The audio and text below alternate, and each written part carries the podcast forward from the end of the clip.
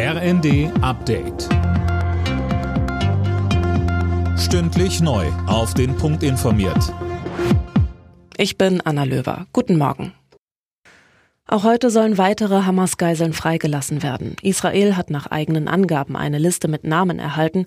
Um wie viele es geht, ist noch unklar. Gestern wurden nach stundenlangen Verzögerungen 13 Geiseln freigelassen. Zuvor hatte die Terrormiliz behauptet, Israel halte sich nicht an Teile der Abmachung. Laura König. Stundenlang wurde daraufhin verhandelt. Israel drohte am Abend dann sogar damit, dass auch die Feuerpause ausläuft, sollten die Geiseln nicht wie abgemacht vor Mitternacht freigelassen werden. Erst mit Hilfe der Vermittler aus Katar lenkte die Hamas ein. Kurz vor Ablauf der Frist überquerten die Wagen schließlich die Grenze nach Ägypten. Insgesamt sollen während der Feuerpause 50 verschleppte Israelis Israelis freigelassen werden. Heute bricht Bundespräsident Frank-Walter Steinmeier zu einer Nahostreise auf. Erste Station wird dabei Israel sein. Mit Blick auf die aktuelle Lage im Konflikt zwischen dem Land und der Hamas forderte er vorab nochmal die Freilassung aller verschleppten Geiseln.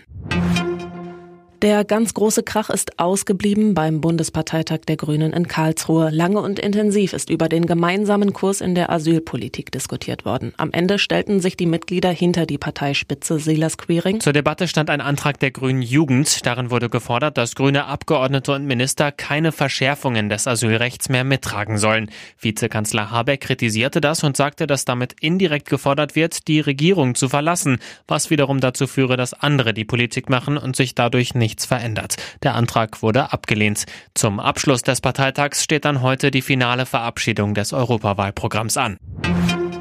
Folgende Ergebnisse aus der Fußball-Bundesliga. Dortmund, Mönchengladbach 4 zu 2, Union Berlin, Augsburg 1 zu 1, Freiburg, Darmstadt 1 zu 1, Wolfsburg, Leipzig 2 zu 1, Bremen, Leverkusen 0 zu 3, Frankfurt, Stuttgart 1 zu 2. Alle Nachrichten auf rnd.de